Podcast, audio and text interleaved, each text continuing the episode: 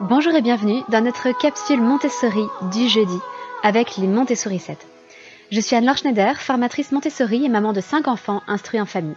Et tous les jeudis, pendant environ 5 minutes, je vous parle un peu plus en détail de la pédagogie Montessori pour vous aider à pouvoir la mettre en pratique à la maison. Aujourd'hui, je voudrais remercier Elsa, Elsa 123 ABCDE, qui a laissé cet avis sur Apple Podcast. Merci pour votre retour d'expérience de maman en IEF Montessori, c'est inspirant. Alors merci beaucoup Elsa, ça me touche beaucoup et justement aujourd'hui, eh bien je vais partager un peu avec vous mon expérience de maman en IEF Montessori pendant les vacances. Parce que vous vous demandez peut-être comment nous fonctionnons en IEF pour les vacances. En effet, nous sommes libres de partir quand nous le voulons, n'importe quand dans l'année, et surtout de travailler ou non quand nous le voulons. Il faut savoir que certaines familles pratiquent l'IEF toute l'année, sans interruption particulière. Alors, à part une semaine par-ci par-là, peut-être au moment de Noël, une semaine l'été. Mais euh, ce sont des familles IEF sur toute l'année. D'autres familles, en revanche, suivent le rythme des vacances scolaires, en particulier les familles qui suivent des cours par correspondance, car ceci impose souvent un calendrier précis pour renvoyer les devoirs. Et du coup, les familles sont tributaires de ces renvois de devoirs et retours de correction. Et donc, elles prennent leurs vacances généralement en même temps que leur académie. De notre côté, nous avons opté pour une solution un peu intermédiaire. Nous avons tendance à travailler tout au long de l'année, mais nous prenons quand même environ un mois de vacances l'été et quelques semaines réparties dans l'année. Au-delà de ça, vous allez voir, je vais vous expliquer un peu comment nous faisons. Nous adaptons aussi notre rythme de travail aux événements familiaux qui interviennent comme les grossesses et les naissances. Il faut savoir que de notre côté, euh, les enfants pratiquent beaucoup d'activités extrascolaires. Et ces activités extrascolaires sont calées sur les semaines scolaires et sur les vacances scolaires. Donc ça n'est pas si évident que ça pour nous de partir n'importe quand dans l'année. Alors ça nous est déjà arrivé de le faire une ou deux fois et que les enfants sautent leurs activités cette semaine-là. Mais quand même, c'est un peu frustrant. Euh, comme je vous dis, ils en font beaucoup. Donc souvent, on essaie de partir euh, quatre jours quand ça nous arrive, mais pas forcément une semaine entière. Et pour l'été, en revanche, c'est vrai que nous essayons chaque fois que c'est possible de partir une semaine avant le début officiel des vacances d'été, ce qui nous permet de profiter de tarifs bien moins chers. Euh, souvent nous prenons un mobilhome dans un camping ou un Airbnb. Et malgré tout, dans les lieux touristiques, nous rencontrons un certain nombre d'autres familles, plutôt venues d'Allemagne ou des Pays-Bas. Alors dans les campings, c'est très souvent le cas. Et ces familles sont apparemment déjà en vacances et viennent donc en France pour en profiter. Et l'avantage, c'est que tout, enfin, un certain nombre de campings ouvrent leurs animations, du coup, les clubs pour enfants, les piscines, etc., euh, une semaine avant le début officiel des vacances d'été, justement pour ces familles qui viennent de l'étranger. Et donc, nous en profitons en même temps qu'elles. Euh, malgré ça, comme je vous le disais, en général, on ne dépasse pas un mois de vacances et rarement quatre semaines successives pendant les mois d'été. Alors quand je parle de vacances, je veux dire que les de semaines où les enfants pardon, ne travaillent pas. Parce que je trouve que deux mois de vacances d'été, c'est beaucoup trop long et que les enfants oublient beaucoup de choses.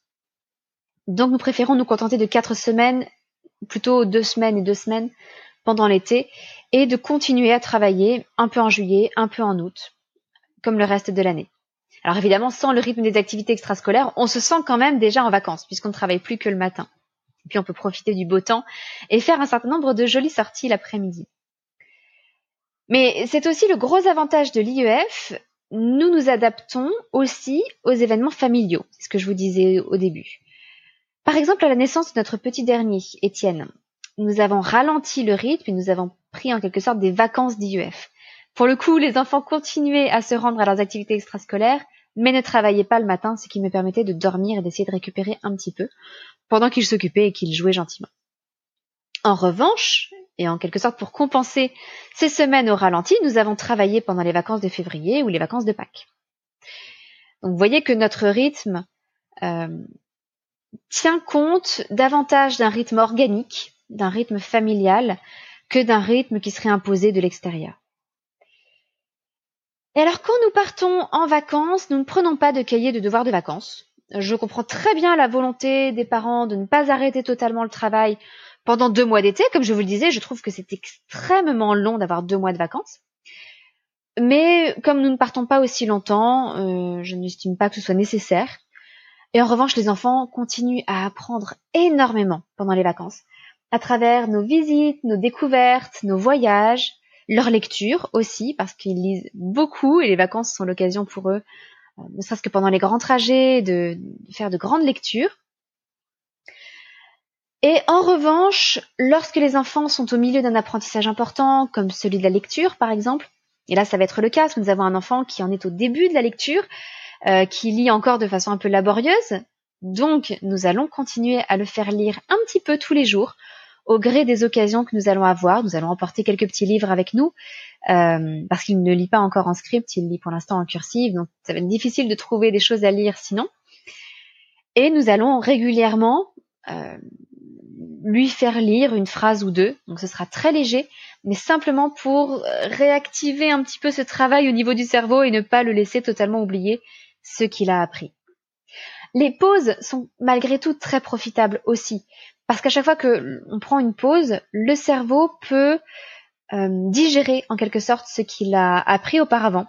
Et vous remarquerez peut-être que si votre enfant a travaillé quelque chose de difficile et que vous faites une pause, euh, eh bien, lorsque vous reprenez, généralement, il a beaucoup moins de difficultés euh, que la première fois où il a fait ce travail.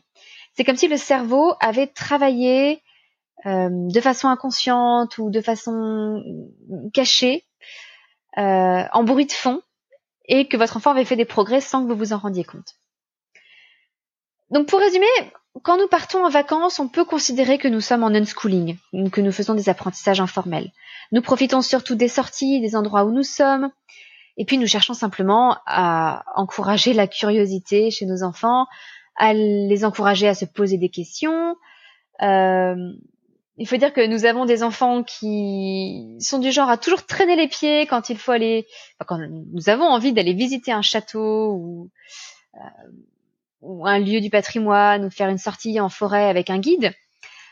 Et à chaque fois que nous y sommes, ce sont eux qui veulent rester jusqu'au bout et qui veulent poser des dizaines de questions à ces fameux guides.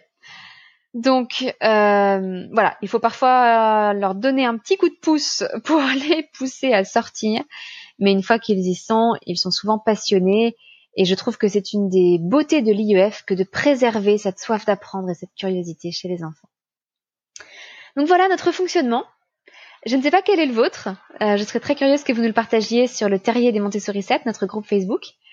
Et puis, je vous donne rendez-vous de toute façon euh, la semaine prochaine pour notre capsule parentalité du lundi.